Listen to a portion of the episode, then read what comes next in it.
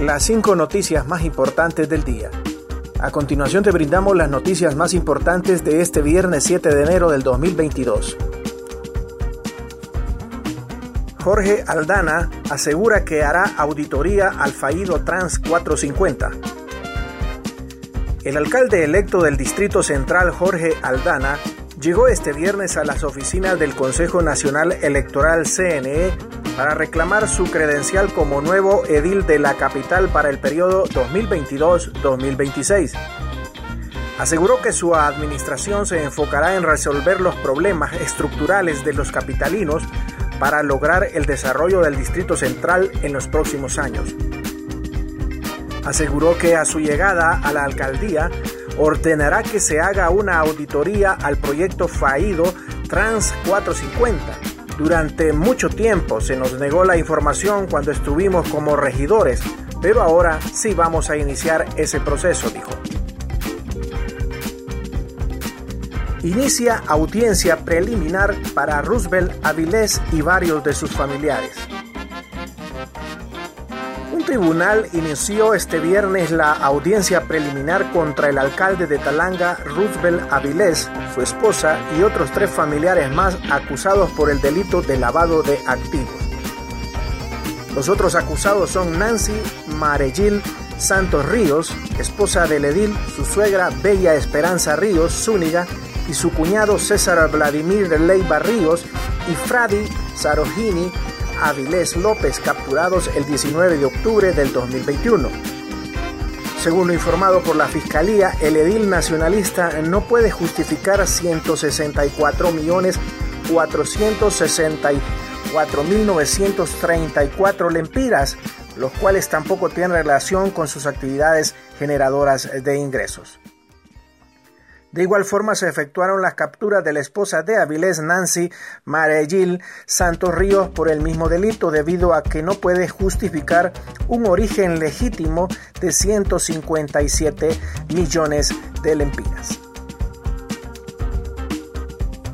Continuamos con las noticias en las cinco noticias del día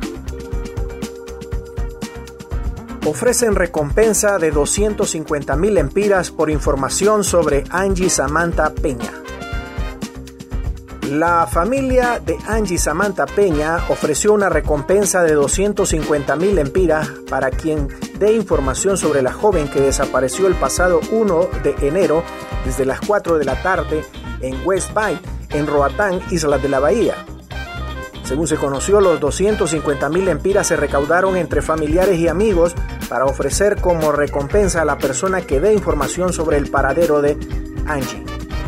El padre Walter Peña aseguró que la búsqueda sigue y no bajará los brazos ya que hay esperanza de que su hija pueda estar con vida. Atacan a tiros a conductores de taxis en centro comercial. Hombres fuertemente armados atacaron este viernes a conductores de un punto de taxis de un reconocido centro comercial en Tegucigalpa, capital de Honduras. Las autoridades ya investigan el hecho y se tiene como principal hipótesis el cobro de la extorsión de parte de bandas criminales.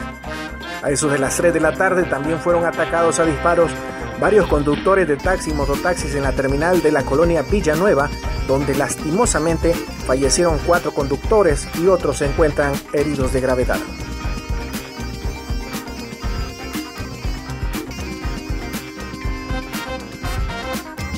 Bailes en discotecas sin medida de protección por el COVID-19.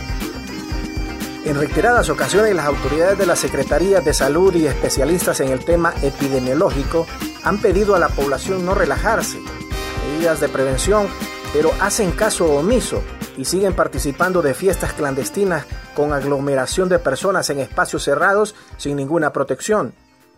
En las redes sociales circula un video de una fiesta clandestina y hasta los momentos se desconoce dónde fue, pero muchos internautas dicen que es una fiesta de Reyes Magos en Honduras donde se observa la aglomeración de personas y la mayoría no portan mascarilla sin distanciamiento.